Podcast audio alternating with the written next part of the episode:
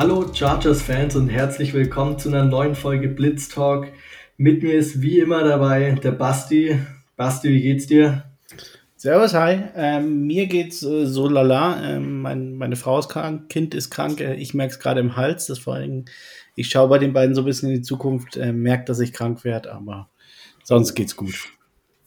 Das freut mich. Und seit letzter Woche ja auch, wie immer, jetzt dann dabei der Dorian. Dorian, auch bei dir, wie geht's dir? Jo, Servus aus Wien. Mir geht's ganz gut, danke. Ähm, Wetter passt, super Wetter zum Motorradfahren. Morgen wird gegrillt, das erste Mal. Und nur noch 84 Tage bis zum ersten Charger-Spiel, bis zum ersten Preseason-Spiel. Also rückt immer näher, geht gut, danke. Da hast recht, da freuen wir uns schon drauf und bis dahin ist noch ein weiter Weg, aber es passiert ja immer was, auch jetzt die Woche bei den Chargers ist wieder was passiert. Es wurden zwei neue Spieler geholt, der eine vielleicht ein bisschen signifikanter als der andere. Ähm, die Chargers haben sich, wollen wir erst über den unsignifikanteren reden, haben einen neuen Offensive Lineman geholt, haben mit Zach Bailey endlich ihr Waiver Claim durchgekriegt, nachdem sie es davor schon zweimal probiert haben und es nicht geklappt hat und haben damit jetzt mehr Guard, vielleicht Tackle Depth für ihre Offensive Line geholt. Dorian, was machst du da draus? Ist es was, was den Roster wirklich beeinflussen wird oder ist es wirklich nur so fürs Training Camp noch ein extra Body mit rein? Ja, also ich glaube eher zweiteres. Ich schwer natürlich zu predikten. Ähm, ich glaube fast nicht, dass sich das für einen Roster-Spot ausgehen wird. Basti jetzt kurz vor der Sendung schon gesagt, er, er hat noch nicht einen einzigen NFL-Snap. Ähm, ja, kein, kein, kein großartiges Signing. Ich glaube, man hatte vor den zwei Signings noch vier Roster-Spots frei. Ähm, ja, why not, aber nicht, nichts Aufregendes. Ja, genau. Basti, ist es bei dir ähnlich oder deutet es doch auf den Matt Pfeiler Move zu Right Tackle an? Also wenn, wenn äh, der, der Kollege, der noch nie einen einzelnen äh, NFL-Snap gespielt hat, jetzt äh, ein Indikator dafür ist, dass Pfeiler auf Right Tackle äh, geht, dann falle ich langsam vom Glauben ab. Ähm, nee, also ich, ich glaube, ihr habt schon mal richtig gesagt, äh, Training Camp Body. Ähm, ja, irgendjemand muss ja die Preseason-Spiele spielen. Ähm, von daher, das, das wird er machen. Er kann sich da beweisen.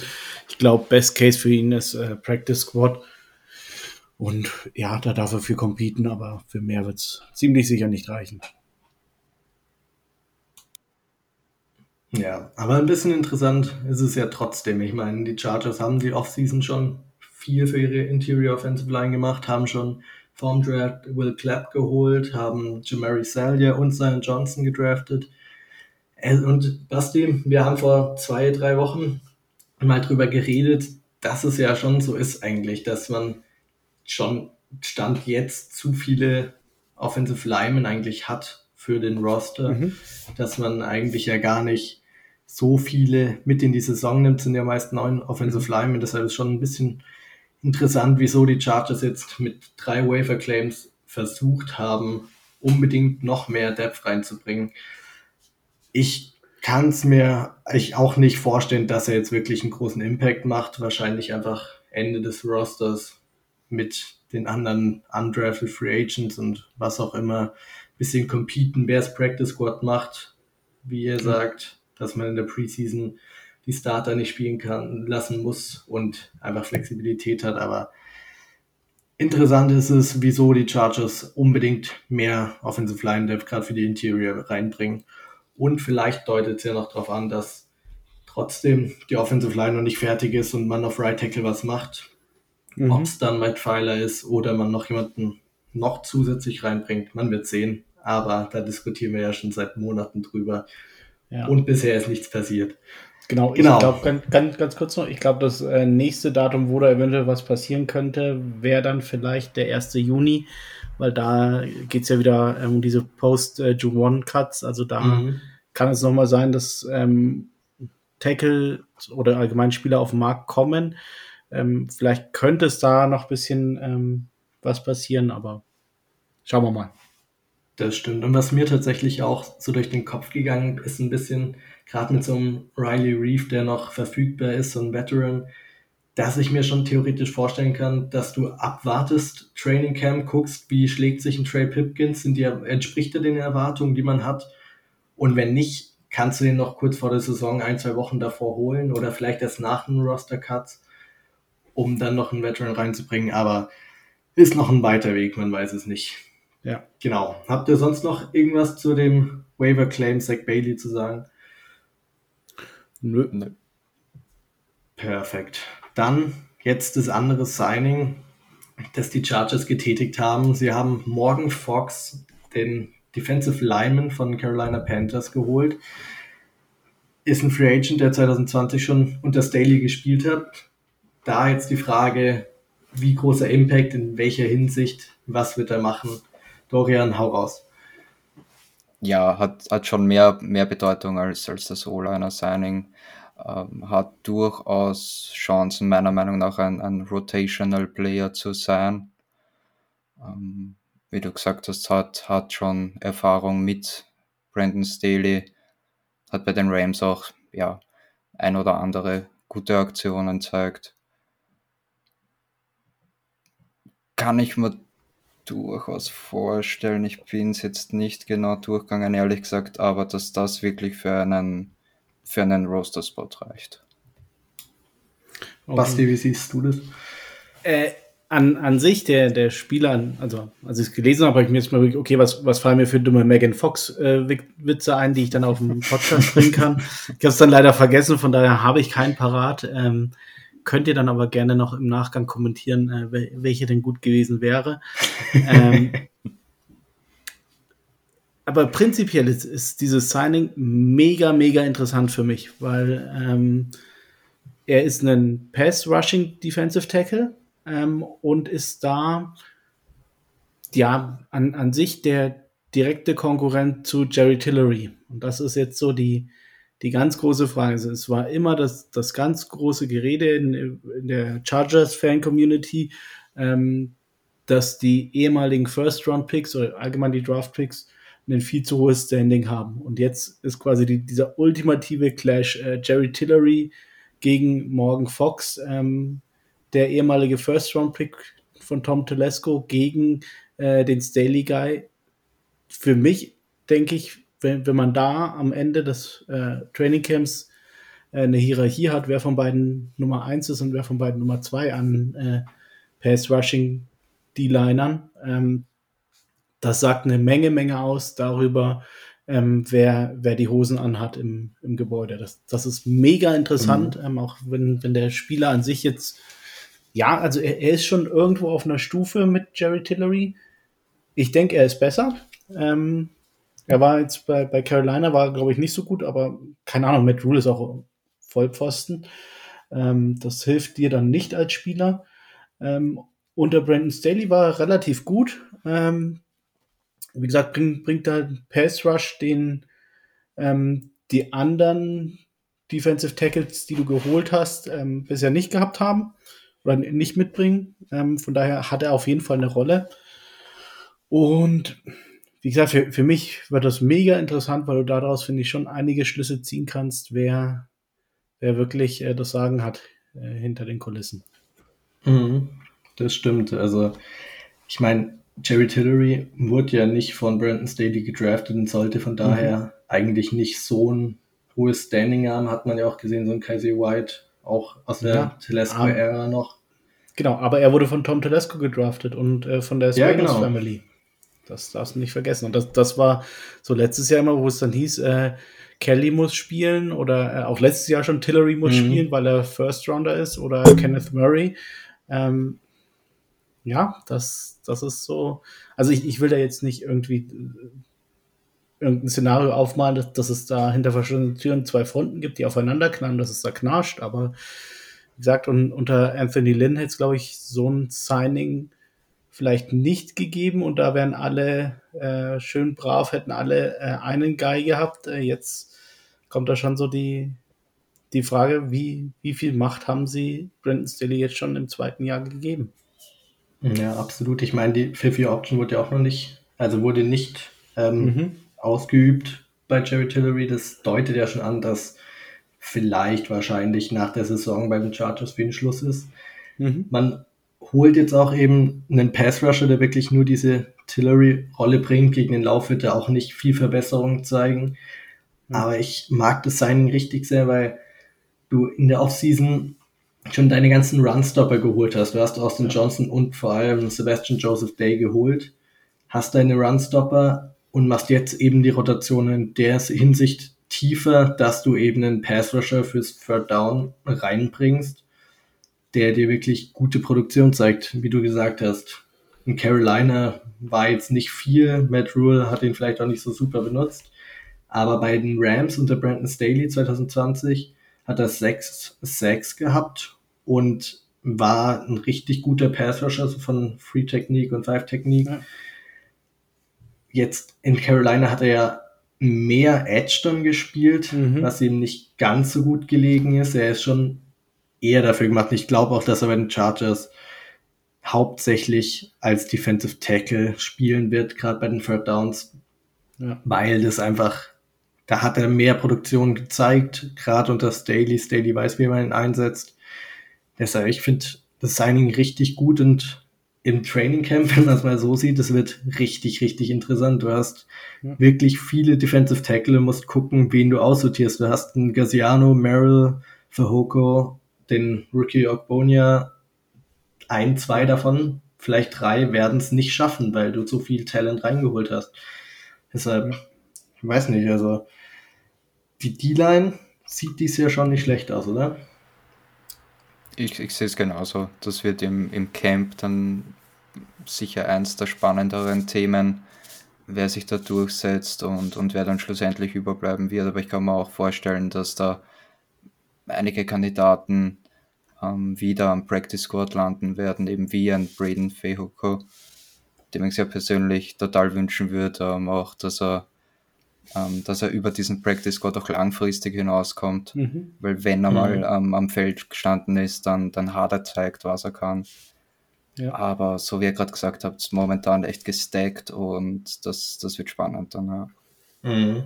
Ja, aber was Practice Squad angeht, ich bin mir tatsächlich nicht sicher, dass wenn Fahoko bei den Roster Cuts gecuttet wird, ob der es dieses Jahr überhaupt noch ins Practice Squad macht, weil die anderen Teams, mhm. wie du es angesprochen hast, der hat gut performt, wenn er gespielt hat das sehen halt nicht nur die Chargers leider.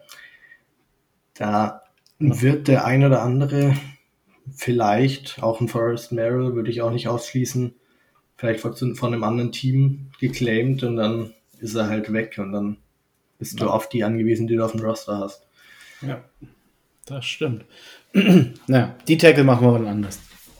Die Tackle machen wir wann anders, genau. Du sprichst es an. Wir haben nämlich jetzt ab heute eine neue Rubrik hier beim Blitz Talk. Wir werden in der Offseason auf jede Positionsgruppe der Chargers genauer eingehen in Form der Blitzanalyse. Heute haben wir die Blitzanalyse Defensive Backs. Da könnt ihr sehr gut mal kennenlernen, wie das bei uns ablaufen wird. Wir werden wirklich auf alles eingehen, was letzte Saison passiert ist in der Positionsgruppe, was in der Offseason passiert ist und auch unser Ausblick was eben in 2022 dann so passiert, wer den Roster vielleicht macht, wer vielleicht eher nicht machen, werden auch über die größten Fragen zu dieser Positionsgruppe reden, was euch beschäftigt, was uns beschäftigt, über was man einfach gut diskutieren kann. Und genau, dass ihr das kennenlernt. Wie gesagt, heute fangen wir mit Defensive Backs an, werden auf die Cornerbacks und auf die Safeties eingehen und da hat erstmal der Basti für euch ein paar Stats von der letzten Season für euch vorbereitet, wie ja. die Spieler so performt haben. Basti, lass krachen. Genau, nee, also ganz, ganz allgemein. Defense war sicherlich nicht äh, die Schokoladenseite der, der Chargers letzte Saison. Ähm, also ein paar Zahlen äh, von Football Outsiders. Die Defense war insgesamt äh, Nummer 26 gegen Pass äh, waren sie Nummer 19 und äh, Points per Drive waren sie Nummer 28. Also es ist schon alles ähm, klar, hängt das nicht nur an den Defensive Backs, aber das siehst du schon, ähm, wie ja, dass, dass es ein Punkt war, ähm, der da so ein bisschen gekrankt hat. Ähm, Interceptions waren sie laut NFL.com waren sie 24. mit insgesamt elf Interceptions. Ähm, ein gewisser Spieler, den wir geholt haben, äh, hatte alleine acht Interceptions letztes Jahr, also nur mal zum Vergleich. Ähm, und dann waren noch so ein paar Stats, die ich von Danny Popper geklaut habe. Ähm, Third Down Efficiency, ähm, Platz 32, Red Zone Defense Platz 26 und Explosive Point Plays Allowed, sorry, äh, Platz 25. Und ja, das, das zeigt schon, ähm, dass es da gekrankt hat hinten. Ähm, auch ein, ein ganz interessanter Stat, äh, laut Daniel Popper haben, gab es mehr als 60 äh, verschiedene Variationen, wie die ähm, Secondary aufgestellt war. Ähm, sagt schon einiges. Klar war viel Verletzungspech. Ähm, sie haben sich aber auch so versucht, letztes Jahr zu finden und haben es auch nicht so ganz geschafft. Also irgendwie, ja, wie gesagt, es waren für mich relativ viele Verletzungen mit dabei. Ähm, und klar war auch der Pass Rush nicht so stark, wie, wie man sich vielleicht gehofft hat. Und vor allem waren es halt auch, war die Run Defense so schlecht, dass, dass du da relativ wenig Support hattest. Aber insgesamt waren es halt einfach zu wenig Turnovers. Vor allem waren da noch viele Drops dabei von, von Ness Adderley. Und so gefühlt war auch mein, mein Empfinden immer, Brandon Staley hat da so ein bisschen mit angezogener Handbremse gespielt. Also musste da oft auf Verletzungen reagieren. Ähm, und konnte da nie irgendwie so seinen Playbook komplett öffnen, hatte ich so das Gefühl. Ähm, jetzt, jetzt habe ich aber erst noch eine Frage, bevor ihr darauf eingeht. Ähm, einfach mal raten, wer hatte die meisten Snaps in der Secondary letztes Jahr? Gute Frage. Dorian, du darfst gerne erster. Der erste Gedanke wäre Derwin gewesen, aber ich glaube, es war Nas. Mhm. Das hätte ich tatsächlich auch getippt auf Missy Adderley. Oh ja. Weil Michael Davis wäre es wahrscheinlich gewesen, wenn er das Texans-Spiel nicht auch verpasst hätte, da wegen Corona so spontan. Mhm. Ja, genau. Aber also es war tatsächlich äh, Nas Adderley mit ungefähr 85 Prozent, äh, 989 Defensive Snaps. Danach Dervin James äh, mit 962 und dann Michael Davis, äh, Chris Harris Jr., Sander Samuel, Tavon Campbell, Alohi Gilman, äh, Trey Marshall hatte immer noch äh, 197 Defensive Snaps, äh, für mich 197 zu viel. Ähm, Ryan, Ryan, Smith 54, äh, Kimon Hall 21, Marco Webb hatte immerhin 6 und Ben DeLuca hatte einen ganzen Defensive Snap. Wow. Also, Sag nochmal kurz, wie viel hatte Alohi Gilman?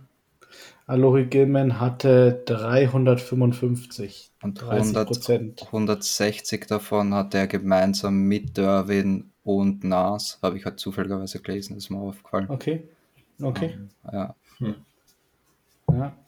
ja. also wie gesagt, an sich, ähm, ja, Nas war, glaube ich, war der mal verletzt? Hat er ein Spiel ausgesetzt? Ich glaube schon. Ne? Ich ähm, könnte mich nicht erinnern. Ist jetzt auch, jetzt auch nicht welches. Vielleicht Corona-Spiel gegen Texans, da bin ich mir nicht sicher, wo er gespielt hat, aber sonst ja, wüsste ich jetzt gerade auch nicht spontan welches. Vielleicht auch gegen Chiefs. Ich meine, da hat irgendwann ja Trey Marshall recht viel Travis Kelsey ja, kann. Ich weiß nicht, wie es da mit Safeties war. 15 Spiele hat er gestartet und gespielt ja. letztes Jahr. Ja, genau. Ja. Derwin James war verletzt, Michael Davis hatte Corona. Chris Harris hatte auch immer eine Ausrede parat. Ähm, Santa Senio hat, hatte Concussions, zwei Stück, ja. äh, die zweite davon relativ heftig. Ähm, Gilman war irgendwann verletzt. Ähm, ja, also wie gesagt, die, ich glaube, die, die Verletzungen waren da sehr blöd, aber wenn, wenn ich ehrlich bin, klar, wenn, wenn, de, wenn Dervin James 17 Spiele spielt, bist du besser. Das ist ohne Frage. Aber ich glaube nicht, Natürlich. dass du irgendwie eine, eine Top 10 Secondary letztes Jahr gehabt hättest äh, mit den Spielern, die du hattest, weil für mich so der, der klare Cornerback One gefehlt hat. Ähm, ich glaube, das hat man letzte Saison auch gesehen, dass gerade in dem komplexeren Scheme als äh, Gus Bradley, dass es da bei Michael Davis halt nicht für einen wirklichen CB1 mhm. reicht. Ähm, ja, weiß nicht, wie habt ihr letzte Saison gesehen? Ja, also ich sehe es ähnlich. Es, man hat wahrscheinlich darauf gehofft, dass ein Chris Harris Jr. deutlich, deutlich besser performt. Man hat ihm zwei Jahre 20 Millionen Vertrag, glaube ich, vorletztes Jahr gegeben. Das, dem wurde halt überhaupt nicht gerecht. Und da hast du wahrscheinlich gehofft, dass du zumindest im Slot einen Lockdown-Corner hast, was er mal früher war. Dadurch, dass das nicht war und du mit Asante einen Rookie hattest, der sehr gut performt hat am Anfang, aber dann halt viel verletzt war, war es halt schwierig, das zu kompensieren, weil du wirklich nicht diesen Number One Corner hattest. Und selbst wenn du Michael Davis als Number One siehst, hat dir der Nummer zwei und Nummer drei gefehlt, gerade wenn der Sante mhm. verletzt war. Ja. Und ja, es hat einfach viel am Depth gefehlt, aber auch an den Startern. Und ja, Dorian, wie hast du das gesehen? Ich glaube wirklich, dass Staley nicht das Personal hatte letztes Jahr, um das umzusetzen, was er, was er mhm. machen will mit seiner Defense. Und ich habe auch eine interessante Statistik dazu gefunden, die das meiner Meinung nach belegt. Ähm, da geht es jetzt schon ein bisschen in Schemes, aber von Woche 1 bis 6 hat er 63% mit äh, zwei Safeties gespielt, also Too High und eine, eine Lightbox, mhm. wenige Leute in der Box. Und nach der Beiweek Woche 7 waren es dann 53 Prozent, also 10 Prozent weniger und gleich 25 Prozent eine Stacked Box. Also da, da hat man einfach mhm. gesehen, er hat nicht das Personal, einfach um mit diesen, diesen vielen DBs ähm, zu spielen. Dafür, dafür waren sie einfach nicht stark genug insgesamt war es irgendwie trotzdem ein bisschen erfrischend zur, zur Gus Bradley Defense, muss man sagen. Nicht dieses ewige Cover 3 und du weißt ganz genau, was kommt jedes Mal. Ähm, was auch positiv rausgestochen ist, ist die zehnthöchste Blitzrate mhm. hatten sie. Blitzen ist immer gut. Ähm, ja, richtig, richtig viel Potenzial drinnen und ich erwarte mir auch richtig viel, ehrlich gesagt, dieses Jahr. Ich glaube, mit den Spielern jetzt, die man hat, ähm, kommt man da einen großen, großen Schritt näher, wo man hin will. Ja. Ja, auf jeden Komm, Fall. Ich meine, dein, dein Einsatz, geh doch mal hier, weil genau. Cover 3, Cover 2, erzähl doch mal. Genau. Ich meine, du sprichst sie an. Die mussten viel auf Stackboxes so umstellen. Viele Linebaker und Defensive Linemen in der Box, um eben den Run zu stoppen. Und das ist eben komplett das Gegenteil, was Staley machen will. Der will schön Cover 2 und Cover 4 spielen oder Cover 2 Man, wo er eben zwei Safeties deep hat, die entweder bei einer Cover 2 die Hälfte jeweils des Feldes tief covern und eben die Cornerbacks beschützen. Dann können die Cornerbacks deutlich aggressiver spielen, weil hinten raus, wenn alles gut laufen sollte, hängt natürlich auch davon ab, wer, welcher Safety jetzt da hinten spielt. Aber dann sollte eigentlich kein langer Pass unbedingt durchkommen, weil du eben die Hilfe hinten hast. Und bei einer Cover 4 wird eben das hintere Feld in vier Teile geteilt mit den Cornerbacks, die auch jeweils die Deep Coverage mitspielen und hast da eben den Vorteil, dass die Verantwortung ein bisschen minimiert wird, weil du nicht wie bei einer Man Coverage gehst du nicht immer komplett hinterher, wo der Receiver geht und musst dich komplett auf ihn einstellen, sondern bei einer Cover 4 verwandelt sich meist erst in Man Coverage, wenn eben eine tiefe Route gelaufen wird und sonst wird eben diese Underneath Coverage von den Linebackern übernommen und die Cornerbacks können eben freier spielen und haben weniger Verantwortung. Bei einer Cover 2 Man ist es ja eben genau das gleiche, dass du trotzdem zwei Safeties tief hast, die die Cornerbacks beschützen, dass sie trotzdem aggressiver auf den Ball spielen können bei dem Double Move nicht gleich ausgeliefert sind, bist und ähm, dass du dann eben dich ähm, nicht, also dass du nicht gleich verletzt wirst als Cornerback, sondern mehr Hilfe hast. Und wenn du dafür eben brauchst du eben das Personal, dass du in der Box nicht viele Linebacker und Defensive Tackle spielen lassen musst. Mhm. Sobald du das eben machst oder machen musst, hast du als Defense damit dann ein Problem weil du dann eben das Scheme nicht mehr spielen kannst. Bei dem Gus Bradley ist es eben anders gewesen. Der spielt mit einem Single High Safety, das heißt, es ist genau einer hinten, der hat meist eine größere Verantwortung, weil er das ganze tiefe Feld übernimmt und die Cornerbacks haben auch eine größere Verantwortung, weil sie mehr machen müssen. Aber du bist halt auch besser gegen den Lauf aufgestellt, auch wenn man das nicht glauben kann. Unter Gus Bradley's Defense war es auch nicht viel besser, als die Chargers da gegen Lauf gespielt haben. Aber das nur als doch. kurzer Einblick, dass ihr was? Ich, ich sag doch, also, es, es, war, es, wir, wir waren besser, aber du hast halt, also ich meine, du hast ja bei den, bei den Raiders letzte Saison gesehen, Gus Bradley gibt dir halt ähm, einen höheren Floor, aber auch einen viel, viel niedrigeres Ceiling. Also du kannst mhm. damit äh, relativ einfach irgendwie Top 15 bis Top 20 Defense werden. Du hast war meines Erachtens in der heutigen NFL keine Chance mehr, eine, eine Top Defense mit, mit so einem Gus Bradley äh, Cover 3 zu werden. Ähm, das, Absolut, die Zeiten sind einfach vorbei es ist eben so simpel, wie er es spielt. Und ich meine, ich habe jetzt auch das äh, Brandon Staley-System sehr, sehr simpel erklärt. Da steckt noch so viel mehr dahinter.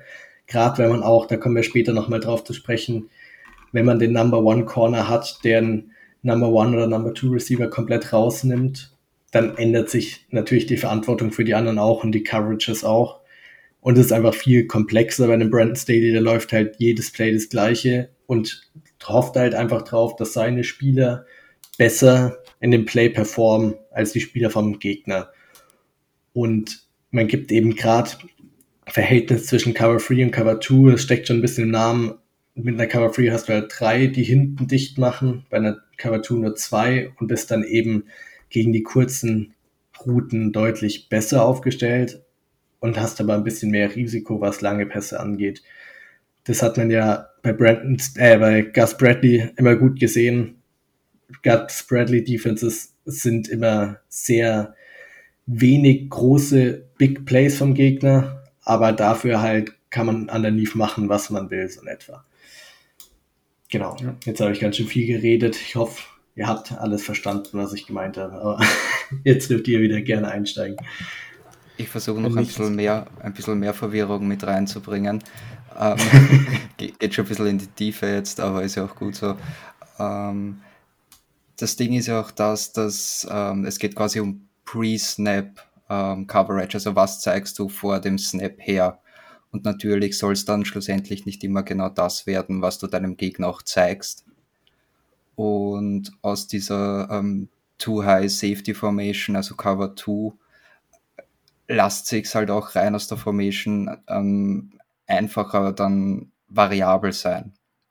Ist jetzt schwer zu erklären, ehrlich gesagt, aber es geht einfach darum, ähm, ja, dem Gegner natürlich nicht zu zeigen, was kommt und ihn so gut wie möglich zu verwirren, was dann noch einmal leichter fällt, wenn du, wenn du viele Spieler hast, die du auch vielseitig einsetzen kannst, die du Outside spielen kannst, die du Slot spielen kannst, die auch blitzen können.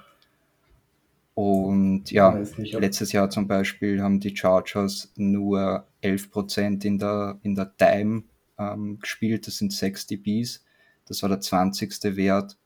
Und im Jahr davor bei den Rams, ähm, wie Staley noch dort waren, die beste Defense der NFL hatte, waren es 25 Also das, doch das zeigt noch einmal, ja, ja, DBs so viele wie geht, mit so viel Potenzial wie möglich und dann besten nur ein Linebacker am Feld und let's go.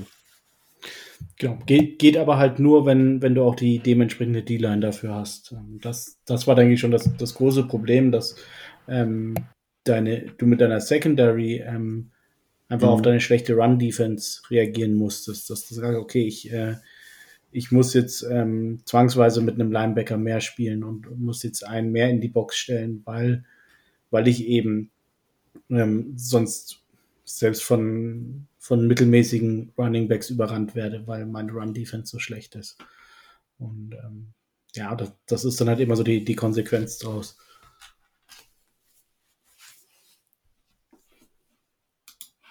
Okay. Kurze Frage, Finn lebt noch? Der hatte davor ein paar Probleme. Ich glaube, Finn hat uns vorerst mal verlassen, wie es ausschaut. Finn hat uns verlassen. Jo, ähm, sieht so aus. Ähm, gut, machen wir es halt ohne ihn. Ähm, schön, dass wir zu dritt sind. Jetzt kann immer einer einer gehen. Er, er hört uns noch, äh, wir ihn aber nicht. Ähm, refresh einfach mal, Finn. Genau. Ähm, jo, ich würde sagen, wir zwei machen schon mal ein bisschen weiter. Ähm, prinzipiell, wenn wir es uns jetzt anschauen, jetzt haben wir viel über letztes Jahr schon gesprochen. Ähm, ist jetzt aber auch vorbei, glücklicherweise. Wie schaut's aus? Ähm, du hast dir die Abgänge mal ein bisschen angeschaut. Ähm, wer ist gegangen? Ja, also der, ähm, der Abgang mit dem größten Namen ist, ist wohl Chris Harris Jr. Tut mir persönlich jetzt nicht besonders weh, der Abgang. Ist meiner Meinung nach auch sehr, sehr gut ersetzt worden. Ähm, wobei, mir ist jetzt auch eingefallen, ähm, Bryce Callahan ist ja, ist ja auch wieder einer, der von den Broncos kommt. Hoffentlich ist das mhm. nicht auch wieder so ein, ah, wir schicken euch den, der jetzt eh schon ähm, seinen Zenit überschritten hat, sozusagen. Ähm, äh, ja, ja. Sonst glaube ich, gibt es keine großartigen, korrigiert mich bitte, wenn ich falsch liege, ob ich den komplett vergessen habe, aber sonst sehe ich in der Secondary wirklich keinen Abgang, der, der erwähnenswert ist. Wie gesagt, nee. Chris Harris, gro großer Name, aber hat bei den Chargers halt leider auch immer wieder Verletzungen gehabt und, und nie wirklich ähm, das zeigen können, was er ja. eigentlich gekonnt hat, sagen wir mal so. Genau, also Trey Marshall und Ryan Smith sind gerade auch nicht mehr am, am, Roster, aber wie du schon sagst, das war eigentlich ähm, eh zu erwarten und, und, auch kaum erwähnenswert. Ich denke, das. Mehr, mehr Special ähm, Teams related, ne? Genau. Ähm, ja, Chris, Chris Harris Jr. war echt war echt ein Missverständnis, muss man im Nachhinein sagen. Also er, er hatte dann auch immer mal wieder Verletzungen. Ähm, soll jetzt aber keine Ausrede sein, weil ich fand ihn auch letztes Jahr dann irgendwann hat er mich dann so ein bisschen genervt, auch mit seiner Körpersprache. Also so, so gefühlt ähm, hat er andauernd sein Assignment verbockt und äh, sich umgedreht und auf alle anderen geschimpft. Ähm, das fand ich war relativ häufig zu sehen, fand ich echt unschön und deswegen war ich jetzt dann so gemein, es klingt dann doch ganz froh, dass, dass er nicht nochmal verlängert wurde. Du sprichst es schon an, ersetzt wurde jetzt durch Bryce Callahan, äh, auch äh, ehemaliger undrafted Free Agent, der dann äh, vor allem bei Denver Slot gespielt hat, äh, beide 5-9, also irgendwie sind da schon die, die ähm, Parallelen groß, aber ich muss sagen, damals, als die Chargers Chris Harris unterschrieben haben, fand ich das Signing cool und von daher denke ich, ist ein ganz, ganz schöner Übergang zu den Neuzugängen. Ähm, Finde ich auch das Bryce Callahan Signing gut, weil er dir einfach Tiefe bringt. Ähm, jetzt hast du vielleicht nicht mehr den Anspruch an Callahan, wie du ihn damals an äh, Chris Harris Jr. hattest, dass er dir da die, die Mords-Erfahrung reinbringt äh, und dir die Secondary rettet, das sicherlich nicht, aber wenn du aus ihm ähm, noch ordentliche Qualität äh, Inside wie Outside rausquetschen kannst, dann, dann gerne, dann war es ein super Signing. Ähm, ganz kurze Frage, hört ihr mich wieder? Ja, wir hören dich wieder. Perfekt. Das freut mich dann. Sorry, dass ich gerade weg war. Ähm, bei mir hängt es ein jo. bisschen, aber jetzt ist wieder alles gut. Und ich habe schon rausgehört, dass ihr über Chris Harris redet, als ich gehört habe, dass der Basti gesagt hat, ich bin nicht traurig, dass er nicht zurück ist. und das fasst, glaube ich, echt ja. gut zusammen. Da kann ich auch gar nicht so groß hinzufügen. Ich weiß jetzt auch nicht, was ihr schon gesagt habt, deshalb steige ich gern erst beim nächsten Spiel ein. Habt ihr sonst noch was zu Chris Harris zu sagen? Nee, wir wollten gerade auf die Neuzugänge gehen. Perfekt. Genau, habt ihr sonst die anderen Abgänge, auch die kleineren mit Ryan Smith und Trey Marshall auch schon angesprochen? Natürlich, Finn. Wir Perfekt. haben das gemacht. Wir haben sie erwähnt, wir haben sie erwähnt, aber wir waren sie uns dann auch ehrlich gesagt nicht genau. wert. Ähm, ja, wir, waren, wir waren jetzt gerade bei, bei Bryce Callahan und da würde ich auch gern gleich anschließen beim Basti.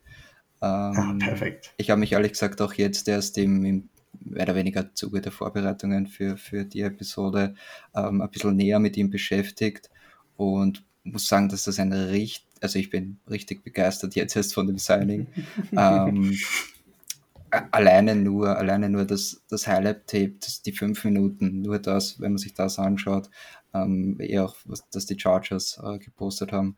Mhm.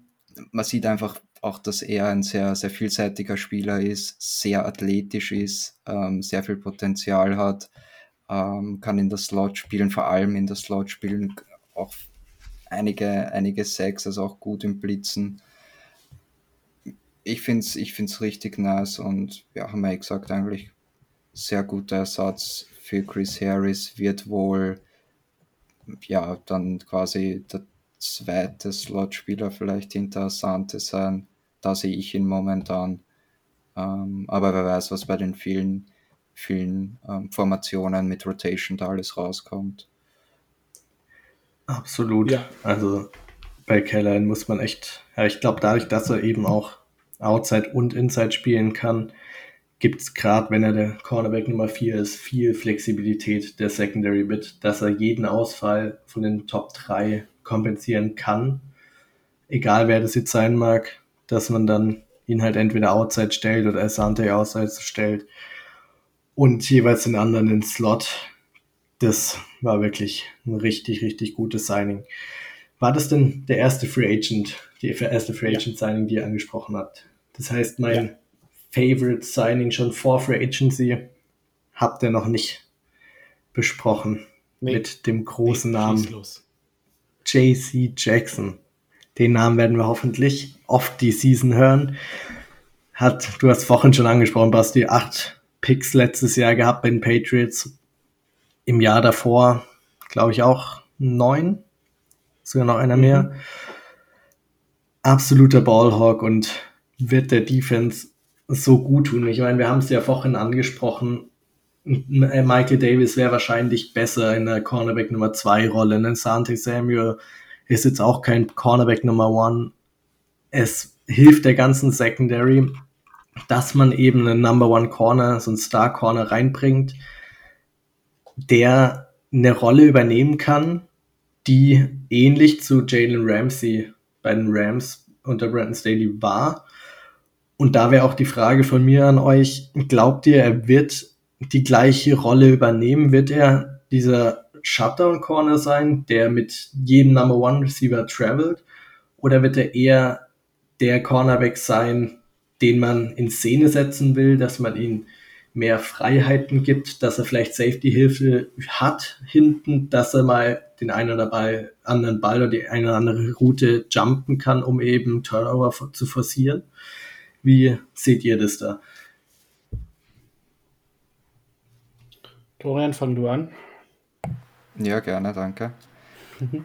Ähm, ja, er, er wird wohl primär, ähm, denke ich, dieser Shutdown-Corner sein, der die Nummer 1 Receiver einfach aus dem Spiel nehmen soll.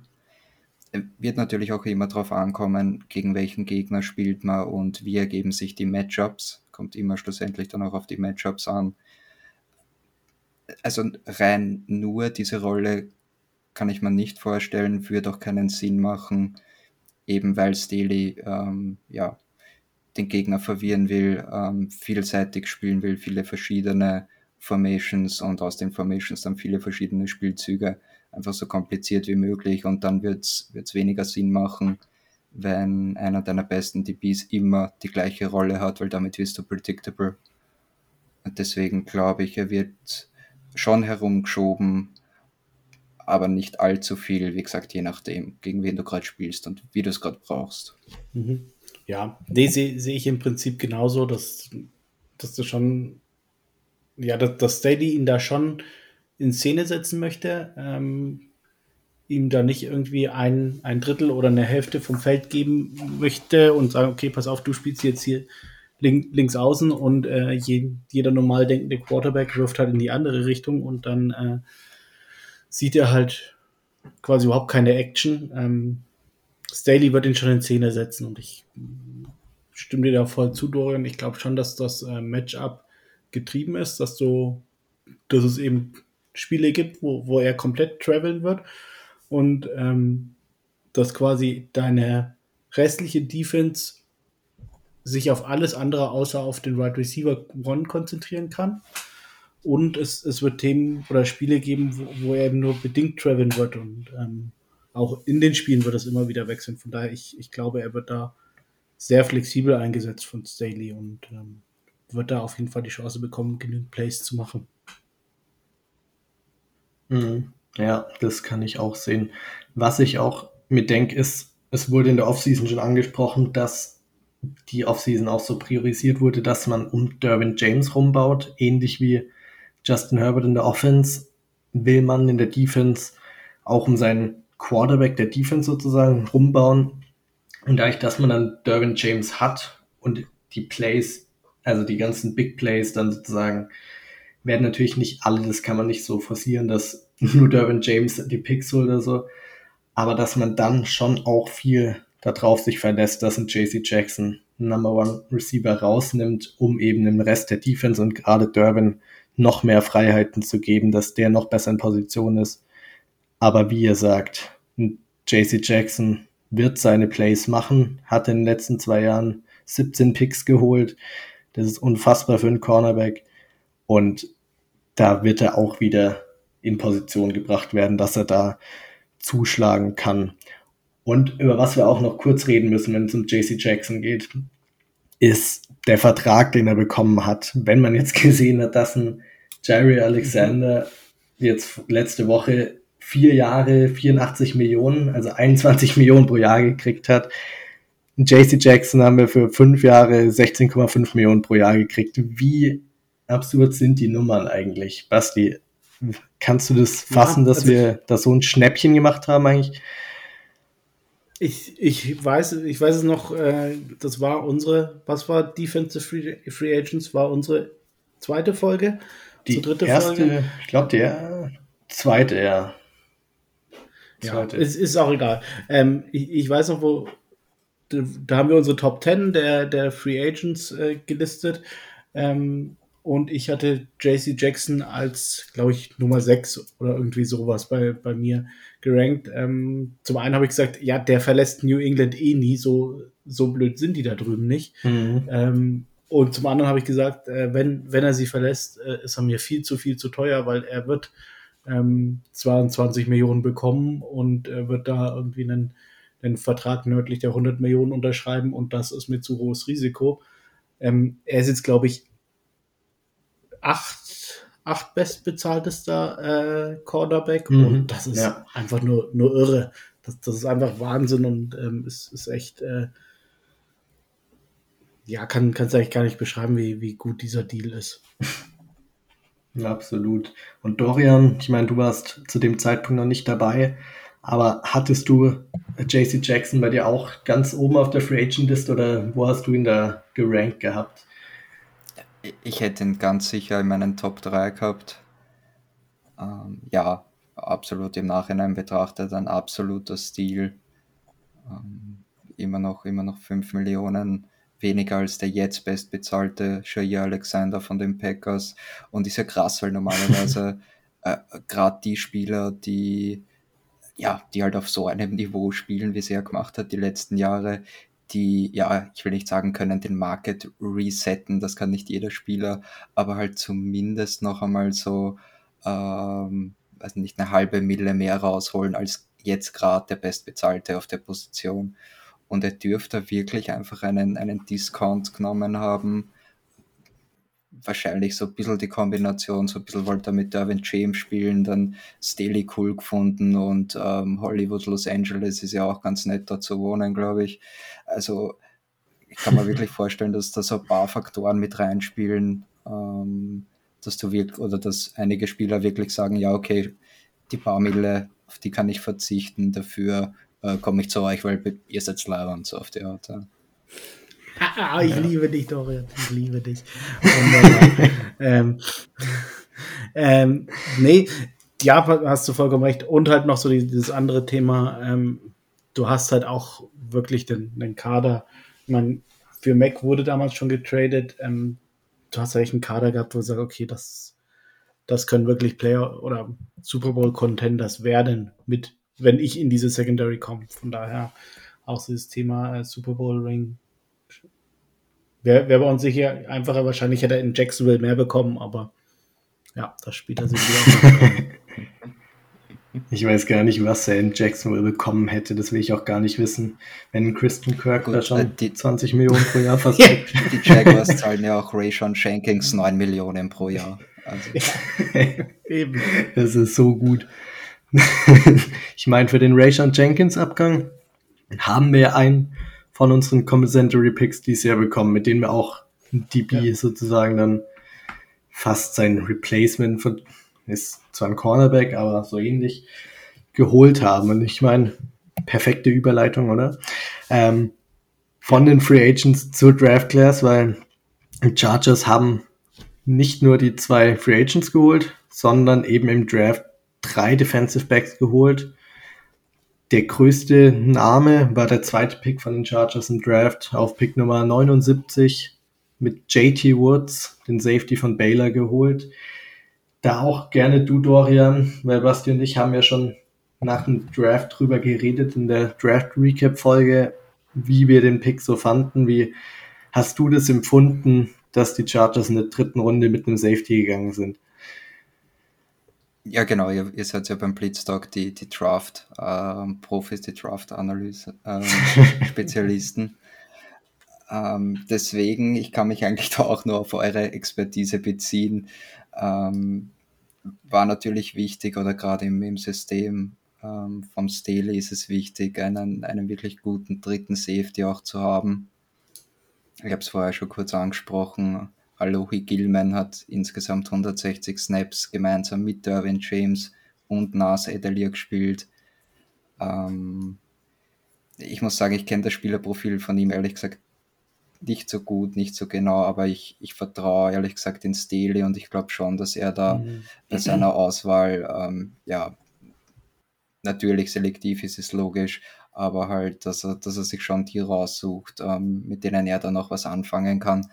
Bei den Rams war es ja auch so, ja klar, du hast da Jalen Ramsey und Aaron Donald, aber viele, viele der Starter dort, auch in der Secondary, waren halt viert, fünft, sechs Runden Picks. Ähm, und ja, ja er, scheint, er scheint ein guter Athlet zu sein mit guten Coverage-Skills, ähm, auch so Ballhawk-mäßig. Vielleicht nicht der beste Tackler, aber das, das, kann, man, das kann man coachen. Ähm, das ist meine Analyse mhm. quasi zu ihm. Ja, nee, du, du sagst ja schon richtig. Und wir haben es ja auch oft genug thematisiert, vor allem ich. Ich habe gesagt, ähm, Safety ist ein Need bei uns und der, der wurde angegangen. Ähm, ja, und du, der, der dritte Safety im Steady Scheme ist nun mal faktisch ein Starter. Und ähm, von daher hast du da jemanden gebraucht. Ähm, er, er, kann wirklich deep spielen, was dir erlaubt, äh, Dervin James weiter nach vorne zu ziehen. Ähm, er kann im Slot spielen. Ähm, von daher bringt er dir da auch sehr viel Flexibilität mit und ja, wird, denke ich, eine, eine signifikante Rolle spielen dieses Jahr. Ja, absolut. Das wäre auch meine nächste Frage gewesen. Was denkt ihr so, wie wird der Snap-Count von dem JT Woods als Rookie dann so ausfallen?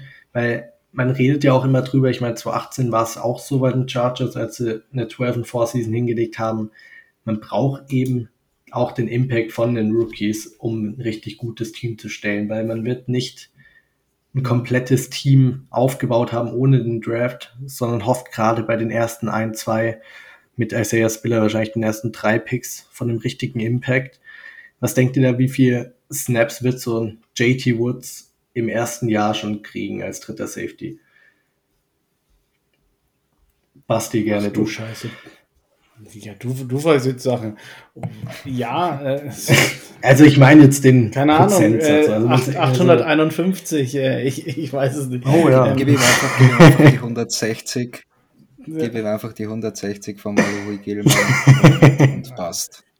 passt. Ja, ich, ich denke, es wird, denke denk ich, deutlich mehr sein, als, als Louis Gilman letztes Jahr gespielt hat. Ähm, hm. Wie gesagt, ich, ich denke, ähm, dadurch, dass sich unsere Run-Defense verbessert hat, werden wir mehr mit drei Safety-Looks spielen. Ähm, ja, ich, ich traue mich da jetzt echt keine Prozente dahinter zu schreiben oder totale Snaps, aber er, er wird viel spielen und ähm, ja, man, man wird ihn schon auf dem Feld sehen und er wird da seinen Impact haben. Over under 50% der Snaps. Kleines Bauchgefühl. Was sagt's? Ich, ich vergleiche es noch mit letztem Jahr. Da hatte Laurie Gilman 30 Prozent, Santa Samuel 59 Prozent. Ähm, von daher sage ich, boah, wenn, wenn sich Nas verletzt, wenn er an Nas vorbeizieht, under, knapp under, aber irgendwo in dem Bereich. Sehr gut. Ich bin auch bei Ja, ich under. meine, ja. Florian? Ja, ich bin auch bei Under. Ähm, ich glaube, es wird sich allein schon nicht ausgehen, wenn man schaut, wie oft wirklich die Dime Offense dann, dann oder die Nickel Defense am, am Feld steht. Ähm, mit den drei Safeties daneben. Ich glaube, Hm. ja, wird sich, glaube ich, nicht ausgehen. Aber also an, an Alohi Gilman sollte schon, sollte schon vorbeikommen, das sollte sich schon ausgehen. Und wir werden ihn sicher oft am Feld sehen. Ja, ich meine, das ist ja auch Ja, das, was man im Draft dann auch. Äh, ja, Ja, geht weiter. ich geht bin mir weiter. die ganze Zeit nicht sicher immer, ob ihr mich noch hört oder nicht. ja, wenn ähm, du auch einfach in Urlaub fährst. genau, ähm, ja, tut mir leid. Hey. Hier Podcast on the road, hat der Dorian vor der Show gesagt. Deshalb alles ein bisschen improvisiert hier bei mir heute. Aber nee, was ich sagen wollte, ist, das habe ich vergessen. Basti, mach du. Ähm, ich, ich würde nur mal sagen, also für, für mich ist auch nicht gesagt, ähm, dass JT Woods nicht zu irgendeinem Zeitpunkt ähm, auch äh, Nasir Adderley über, äh, an Nasir Adderley vorbeizieht. Muss nicht Week One sein, ja. ähm, aber es, es kann passieren. Vor allem im Hinblick darauf, dass äh, Nas in einem Contract hier ist. Ähm, vielleicht bauen sie ihn dann irgendwann schon für die Zukunft auf, um da dann das äh, neue Safety-Duo ähm, JT Woods und Derwin James zu haben. Ja, wäre nicht das Schlechteste. Ich meine, jetzt ist mir nämlich auch wieder eingefallen, was ich sagen wollte, ist dadurch, dass du einen JT Woods reinbringst, bringst du auch viel Athletik mit in deinen Safety-Raum, weil Nasir Adderley war jetzt Mhm. zumindest, was die Werte gesagt haben, das war damals ein bisschen mit Verletzungen, wurde seine 40-Time auch ein bisschen gedrückt, aber ist nicht der athletischste und ein Mark Webb und ein Aloy Gilman sowieso nicht. Und ein JT Woods kommt da mit einem 9,5er HRS-Score und bringt einfach mega viel Upside mit. Und wenn der sich wirklich etablieren könnte, neben Durbin hätte man da eins der athletischsten Safety-Duos der NFL und das wäre der Idealfall. Wie du sagst, Basti, kann mir schon vorstellen, dass es nicht so lange dauert. Vielleicht auch nur so eine kleine Nasir Adderley Injury, dass er mal ein, zwei Spiele ausfällt. JT Woods Mhm. performt richtig gut, dann ist es schnell mal geswitcht und ein Nasir Adderley ist eben dieser dritte Safety. Ja, muss man muss man abwarten, wie das so abläuft. Aber genau, habt ihr sonst noch was zu JT Woods oder können wir noch zu den anderen kleineren Editions kommen? Nee, mach. Perfekt. Genau. Nämlich die anderen zwei können wir gerne auch zusammenfassen. Eben in der sechsten und siebten Runde ist man mit Jasir Taylor und Dean Leonard hat man zwei Cornerbacks geholt, die zumindest die Depth Chart füllen werden bei den Chargers. Die Frage ist an euch, wie seht ihr überhaupt die Roster-Chancen bei den zwei als Late-Round-Picks in der Secondary, die schon gut besetzt ist mittlerweile bei den Chargers? Dorian, wie siehst du die Chancen von einem Jesse Taylor und einem Dean Leonard? Schwierig einzuschätzen. Es kommt dann natürlich darauf an, wie viele, ähm, wie viele DBs sie wirklich in den, in den Final Roster mit reinnehmen. Ähm, ja. Also was mir so generell auffällt ist, und ich glaube, das können wir, solange Staley äh, Coach ist bei den Chargers, über jeden DB sagen, der neu dazukommt, das Spielerprofil ist immer irgendwie das gleiche. Ähm, was dann auch Sinn macht in Zusammenhang mit dem, was er spielen will, ist, oder mir kommt es zumindest so vor, dass wir bei jedem sagen, dass sie irrsinnig athletisch sind und, und vielseitig einsetzbar. Ja. Ähm, ich glaube, das ist bei, bei Shazier Taylor ähm, auch der Fall. Bei dem, ja, sehe ich die Chance ein bisschen höher, dass es wirklich in den Roster macht. Ich glaube, wir gehen es dann eh auch noch mal kurz durch. Ähm, ja, aber schwer zu sagen. Also jetzt wirklich schwer zu sagen. Weiß nicht. Basti, wie siehst du das? Nee, ich, ich sehe es ähnlich. Ähm, ja, auch gerade zu Dean Leonard gab es jetzt auch nicht so viel Tape, dass ich da irgendwie eine fundierte Meinung zu haben könnte. Ähm, Jazir Taylor habe ich mir kurz angeschaut, aber jetzt auch nicht äh, irgendwie halbwegs genug, um da zu sagen, äh, er ist besser oder schlechter als Tavon Campbell. Ähm, Bauchgefühl sagt mir, einer von beiden macht's, äh, einer landet auf dem Practice Squad. Ähm, ja, ich glaube, Dean Leonard ist mir so der, der äh, Prototyp Outside Corner. Jazir Taylor hat schon auch ähm, die Möglichkeit, im Slot zu spielen.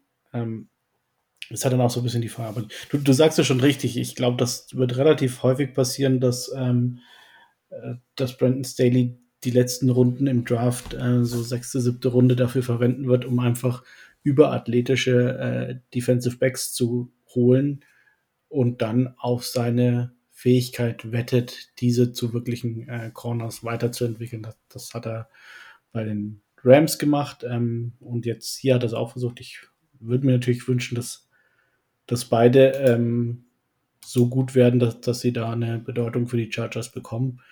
Ähm, Bauchgefühl sagt mir, dass nicht beide gleichzeitig an Tavon Campbell vorbeikommen.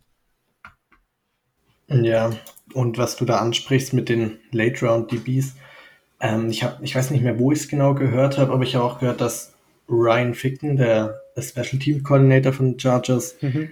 Auch davon überzeugt ist, ja, kleiner Lacher immer, ähm, dass der auch davon überzeugt ist, dass Defensive Backs die besten Special Teamer sind.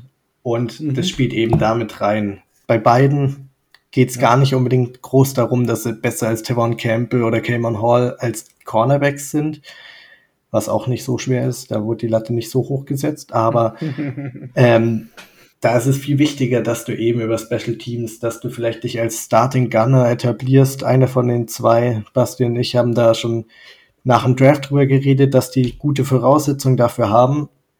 Und wenn du über Special Teams dann den Roster machst, dann hoffst du natürlich langfristig drauf, dass sie sich auch als Cornerbacks weiterentwickeln, dass sie dir da Tiefe geben. Aber ich glaube, so als die Rookies, vor allem die beiden, sind es nicht der Oberhammer in Coverage gewesen. Ich glaube, die will man beide nicht unbedingt auf dem Feld sehen im Laufe der Saison als Cornerbacks. Ähm, ja. ja. Sonst noch irgendwas zu den Rookies? Oder können wir eigentlich mehr oder weniger ja, es gibt noch die drei undrafted Free Agents, einen Cornerback, der Brandon Sebastian, von dem sich der Basti wahrscheinlich hoffentlich ein Trikot kauft. Dann mhm. Skylar. Thomas und Raheem Laney, Laney, I don't know. Ähm, Safeties von jeweils Liberty und Indiana. Wenn einer von den drei performen sollte im Laufe der Offseason, werden wir natürlich ausführlicher über die reden. Bis dahin sind es einfach drei Off-Season-Additionen, die die Chargers getätigt haben. Aber ich glaube, ihr zwei wollt auch nicht genauer drauf eingehen. Genau. Nee, dann doch gar nicht. dann, Wochen wird schon angesprochen und wir haben schon bei ein paar Spielern drüber geredet, ist eben die Roster Prediction.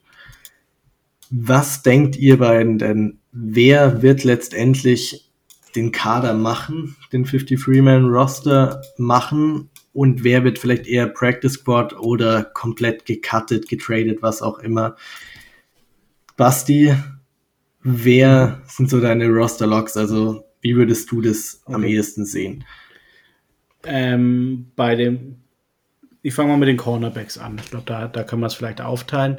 Ähm, mhm, wir ja. haben vor der Show schon so ein bisschen drüber gequatscht, ähm, wie viele Corners machen denn den Roster. Ähm, ich glaube, es werden sechs, sechs Corners, die den, die er dann nach den äh, nach der Preseason auf, auf dem Roster sind. Also muss ich ja sagen, weil das ändert sich dann eh alles nochmal. Also ich glaube, ähm, Safe sind da auf jeden Fall äh, JC Jackson, Bryce Callahan, Asante Samuel Jr., Michael Davis. Die vier sind fix. Ähm, Corner 5 glaube ich schon, dass sie noch mit Tavon Campbell gehen. Ich glaube, da ähm, der hat jetzt schon ein, ein, Jahr Erfahrung unter Staley. Ich glaube, als, als Corner 5 bist du da auch in, in Ordnung. Und dann vorhin hatte ich schon angeteasert, äh, zwischen Dean Leonard und äh, Jazir Taylor wird sich, ähm, ja, wird einer von beiden auf dem Roster sein, mit, mit sehr viel Special Teams ähm, Verantwortung und der andere wird auf dem Practice Squad landen. Wenn jetzt einer von den beiden wirklich deutlich besser als Devon Campbell sein sollte, könnte ich mir auch vorstellen, dass da Devon Campbell doch ein bisschen um seinen Roster-Spot äh, bangen muss, weil ich schaue jetzt gerade noch mal nebenbei. Devon Campbell hat zwar auch, er hat 192 Special Team Snaps gespielt, ähm, aber wenn die beiden Jungen da einfach besser sind als der One Campbell, der übrigens auch schon 29 oder 30 oder so ist, also da irgendwie, der, der war bei mir gefühlt, war der auch immer irgendwie so undrafted Free Agent, ja jetzt so, naja, 24, 25, kann sich noch entwickeln. Nee, mhm. bei dem ist schon Ende der Fahnenstange und von daher, das eventuell ist am Roster Bubble stand, jetzt würde ich aber davon ausgehen, dass er es macht. Ja, Genau, dann bevor wir über alle reden, nochmal erstmal, Dorian, du vielleicht mit den Safeties, wie würdest du die so einordnen? Wer sind da so neben Durbin natürlich die Locks, die den Roster machen und wer sind eher die hinten in der Depth Chart, die vielleicht eine Chance haben oder zumindest fürs Practice Squad eine Chance haben? Ja, ich mache sofort die Safeties. Ähm, möchte nur noch kurz anmerken, bei den Cornerbacks hätte ich es jetzt eigentlich genauso, genauso gesehen.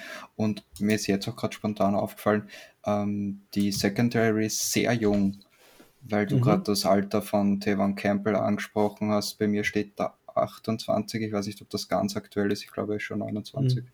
Ähm, mhm. Der älteste ist tatsächlich Bryce Callahan, ist der einzige, der 30 oder älter ist. Alle anderen sind hier, also mhm. unter 30. Ähm, ja, ist mir gerade aufgefallen, so kleine Randnotiz. Ähm, bei den Safeties ganz klar, Derwin James, Nona, ähm, Nasir Adderley, dann natürlich, ähm, über den wir gerade gesprochen haben, der Drittrunden-Pick äh, GT Woods, Alohi Gilman und dann ist die Frage, nimmt man noch einen Mark Webb mit rein? Ich glaube fast schon. Mhm. Ja, halte ich auch für mhm. relativ realistisch. Wir haben es vorhin angesprochen, wie, wie viel wir denken, äh, dass mit drei Safeties gespielt wird. Ähm, von daher denke ich, dass es schon Sinn machen würde, fünf mitzunehmen. Äh, vor allem, ja, kann, kann dann gut sein, dass einer immer inactive ist. Ähm, jetzt ein Mark Webb, aber ich kann es mir schon vorstellen, dass wir da fünf mit in die Saison nehmen. Absolut. Ich habe die auch recht ähnlich eingeordnet. Ich glaube auch, dass zumindest was Defensive Backs, weil es da auch viele Überschneidungen gibt, so ich meine, JT Woods und Nasir die können auch theoretisch im Slot mal spielen, ist nicht unbedingt mhm. nur auf Cornerbacks angewiesen. Das ist insgesamt da zehn mindestens, wahrscheinlich eher elf Defensive Backs eben machen, weil, wie ihr sagt, Staley ja. liebt seine DBs und ich könnte mir auch vorstellen, dass er da, falls da noch irgendein ein günstiger Free Agent oder bei Waiver Wires jemand äh, gecuttet, gewaved wird, dass er da vielleicht sich sogar noch einen Altvertrauten irgendwie holen würde, wenn es einer verfügbar wäre, um eben den Roster hinten ja. raus aufzufüllen. Dieses Competition eben zwischen Tavon Campbell und den zwei Rookies ist weit offen. Da hat, glaube ich, keiner so einen großen Vorsprung und da wird man sehen, dass auch auf jeden Fall interessant, wie sich da im Laufe der Preseason entwickelt, weil die Starter recht fix sind. Genau. Äh, jetzt noch die letzte, das letzte Ding der Blitzanalyse. Wir werden auch immer den, die Position Group, auf die wir eingehen, einordnen in die AFC West und ranken im Vergleich zu den Chiefs, Raiders und Broncos. Und Dorian, da lassen wir dir gerne den Vortritt erstmal du darfst erster dein Ranking abgeben. Basti hat schon angesprochen, es ist, glaube ich, relativ eindeutig. Ich glaube, wir haben es alle recht ähnlich. Herr Dorian, wie hast du denn die Chargers eingeordnet im Verhältnis zur AFC West? Auf welchem Platz stehen sie da bei den Defensive Backs? Ja, also es ist mehr oder weniger eindeutig. Ich glaube, ähm, die, die Raiders und die Chiefs haben da nichts mit zum Reden, wenn es um, um die beste Secondary geht in der EFC West. Mhm. Das machen sich schon die Broncos und die Chargers aus. Ähm, so wie ich es predikte oder so wie ich es mir erwarte, wie das dieses Jahr funktioniert, ähm, würde ich die Chargers tatsächlich an, an Stelle 1 ranken, was die Secondary angeht. Du hast natürlich auch bei den Denver Broncos irrsinnig viel Talent ähm, in der Secondary. Ich glaube, wenn ich nur die Safeties ranken müsste, ähm, würde ich Denver nehmen, aber die gesamte Secondary jetzt auch mit der Tiefe bei den Chargers setze ich sie beinhart auf 1. Ähm, ein bisschen interessant finde ich auch jetzt ähm, den neuen Defensive Coordinator bei, bei Denver, mhm. ähm, der ja auch von den Rams kommt und dort lustigerweise Secondary Coach und Passing Coordinator war. Ist zwar mhm. schon 14 Jahre in der Liga, aber ja, wie gesagt, kommt auch von den Rams und kann ich mir vorstellen, dass das auch so ein innovativer, innovativer Typ ist, ähm, wo es dann aber ja, sehr, sehr wahrscheinlich auch nicht gleich im ersten Jahr funktioniert. Also in dem Sinne Chargers 1, ähm, Denver Broncos 2 und dann würde ich die Chiefs auf 3 setzen, ähm, haben mit Tyron Matthew ganz, ganz wichtigen, ganz mhm. zentralen Spieler verloren in ihrer Defense. Dafür einen von Finns äh, Draft-Lieblingen, äh, Trent McDuffie, ähm, geholt. Sorry, das musste jetzt nochmal sein. Und ja, ja. wird sowieso Ey, ich bin, alles gut. Ich bin froh, wenn's, wenn Mike Williams dann mal in der Season Matchup gegen Trent McDuffie kriegt und den einfach ein bisschen morst, weil er deutlich, ja. deutlich größer und längere Arme hat. Dann passt es für mich wieder. Genau. Ja, und dann bleiben natürlich ähm, die Raiders über. Das passt eigentlich ganz gut zu ihnen. Die haben auch einen neuen Defensive Coordinator. Patrick Graham war die letzten zwei Jahre bei den Giants. Ähm, ja, haben jetzt Casey Hayward verloren. Der geht natürlich immer dorthin, wo, wo Gus Bradley gerade hingeht. Nein, der, nein, der, nein? Der, ist zu Atlanta, der ist zu Atlanta, nicht oh, zu sorry, sorry, sorry. Ja, nur, nur Brandon Faison ist äh, Ah ja, okay. Ist ihm hinterher. Da, dann ist der das, der, der keinen Bock hat, ein neues Playbook zu. Okay, sorry, sorry ja. Casey Hayward, das nehme ich wieder zurück. Ja. Ich, das, das war für mich am Anfang auch klar, dass äh, Hayward zu den Colts geht, aber nee, der ist tatsächlich zu Atlanta. Ja, ich habe das anscheinend mhm. schon so, immer, so manifestiert, Gedanken, dass ich das dann einfach ignoriert habe, dass er dort nicht, doch nicht dort gesandt hat. Ähm, ja, Raiders schlechteste Secondary in der EFC West. Ja, Mehr will ich über sie auch nicht ja. sagen. Ja, genau. Also bei, bei mir steht da auch äh, in meinen Kommentaren äh, einfach nur Rotz außer Merrick. Ähm, ja, dazu ähm, noch die, die letztes Jahr äh, bei ihnen gespielt haben, müssen sich da wirklich um 180 Grad drehen von Gus Bradley jetzt auf, auf den neuen äh, Defensive Coordinator. Äh, die haben da echt nichts zu lachen. Die können nur hoffen, dass äh, sich ihre beiden Passrusher nicht verletzen äh, und ähm, da alles abfackeln, was ich nicht glaube. Ähm, aber der Secondary ist echt eine der schlechtesten der Liga. Ähm, ja, bei, bei den Chiefs, du hast schon ja, angeteasert oder angedeutet, äh, der Honey Badger ist weg, äh, war ja immer noch mein, mein Liebling, auch damit muss ich mich abfinden. Ähm, dazu ihr letztjähriger Top Corner äh, mit Ward ist auch gegangen. Also, sie haben dann echt großen Umbruch. Ähm, wie gut McDuffie in, in Scheme passt, ähm, müssen wir auch erstmal sehen. Mhm. Von daher waren die bei mir auch klar Nummer drei. Ähm, und an sich für mich Platz 1, Platz 2 ist eigentlich auch gleich. Ich, mag die Broncos äh, Secondary sehr. Ähm, Justin Simmons finde ich ziemlich cool und Patrick Sertan ist für mich der Corner, der so der nächste wirkliche Lockdown-Corner wird. Der, den finde ich richtig, richtig gut. Aber für mich haben die Chargers tatsächlich eine der besten Secondaries in der kompletten NFL. Also die müssen sich da, glaube ich, mit JC Jackson und äh, Dervin James hinter niemanden verstecken und deswegen sind sie für mich da die klare Nummer eins. Ja, ich habe das Ranking genauso, obwohl ich die Chiefs Secondary mit viel Upside sehe. Die Broncos und Chargers schweben nur noch deutlich drüber, weil die beide mhm. wahrscheinlich eine der Top 5 Secondaries der Liga haben werden. Aber die Chiefs haben wirklich viel Potenzial, weil sie haben zwar einen Honey Badger verloren, was ihr angesprochen habt, aber haben auch einen Justin Reed als Big Time Free Agent reingeholt. Ja. Haben dazu einen Thornhill, McDuffie reingeholt dann und ein Legere Sneed ist immer noch da, der auch richtig gut gespielt hat schon, gute Flashes gezeigt hat, aber ich will jetzt nicht die Chiefs schön reden. Ich bin froh, wenn wir die da auf Nummer drei bei den Secondaries haben. Das passt ganz gut. Und ja, ich, bei den Chargers habe ich nicht viel hinzuzufügen. Ich bin richtig gespannt, was Asante Samuel für einen Jump macht in Jahr zwei, weil er im ersten Jahr, gerade im ersten Monat, hat er, glaube ich, gleich Rookie of the Month gewonnen und ist einfach, hat richtig Spaß gemacht, gerade wenn man an den Pick gegen die Chiefs zurückdenkt, wo er zehn Sekunden lang in der Luft lag, gefühlt. Und ich glaube, da ist richtig viel drin, wenn der gesund bleibt und nicht so eine große Rolle übernehmen muss wie im letzten Jahr. Ich glaube, auch die Charger Secondary ist wirklich bereit, richtig viele Picks zu holen. Was hast du gesagt? Elf Picks hatten sie im letzten Jahr, oder? Mhm. Ja. Ähm, dann kurze Bold Prediction. Was sagt ihr? Wie viel werden es dieses Jahr von der Secondary? Wie viele Picks werden es in dem Jahr? Was sagt euer Bauchgefühl, Dorian? Puh, das ist jetzt sehr spontan. Mhm. Aber. das ist mir auch gerade das eingefallen. Da hast, jetzt, da hast du mich jetzt wirklich am falschen Fuß erwischt. Ähm, ich sage jetzt ganz spontan 21. Sag 22. 21, schöne yes. Wenn ich jetzt 23 sage.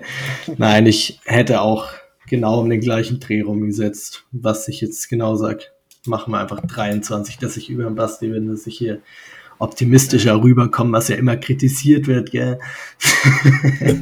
ja, ganz, nee. ganz, kurz, Cowboys waren letztes Jahr mit 26 an Nummer 1, äh, Patriots 23, Rams 19, das war die Top 3. Ja, dann kommt das ja ganz gut hin, glaube ich, war gar nicht so schlecht. Ja, ja ich meine, man hat ja auch den Pass Rush, der damit einspielt dass der QB ein bisschen früher loswerfen muss, wenn dann Joey Bosa und Khalil Mack auf ihn losgehen. Ja. Ich bin froh, wenn es, sagen wir mal, fünf oder sechs von den 21 Picks gegen, gegen die Raiders kommt und Derek Carr in den Schranken gewiesen wird. Aber ja, genau, das war unser Segment der Blitzanalyse Defensive Backs. Das fasst alles zusammen. Jetzt wisst ihr alles was ihr zu den Cornerbacks und Safeties der Chargers wissen müsst, auch zum Scheme von Brandon Staley. Wenn ihr sonst noch Fragen habt, meldet euch einfach auf Twitter bei uns, schreibt uns an, kommentiert bei der Folge, was euch noch gefehlt hat, was ihr noch vielleicht für die nächsten Positionsgruppen noch genauer wissen wollt. Uns findet ihr nämlich auf Twitter und auf Instagram unter @germanblitztalk. Dann den Basti, ich mache jetzt alle drei Basti findet man unter @hortinho151, den Dorian unter @austrian_bold. Oder der Unterstrich auch, ja. Genau. Ja. Genau. Und mich unter @germanychargers. Da habt ihr uns alle, könnt ihr uns alle anschreiben, falls es noch Fragen zu der Secondary gibt. Ja, Jungs, habt ihr noch irgendwas hinzuzufügen zu der Folge heute? Noch irgendwas zu sagen? Nö. Nein, war Perfekt. gut, haben wir, glaube ich, ganz, ganz gut kompakt zusammengefasst. Ähm, ich werde meinen Asante Samuel Hype Train über, mhm. die, über den Rest der, der Offseason noch starten. Und genau, aber für, für jetzt lassen wir es erst einmal sein. Wunderbar. Sehr, sehr nice. Perfekt. Dann ist alles zur Secondary gesagt und von uns allen drei, Bold up. Bold up. Bold up.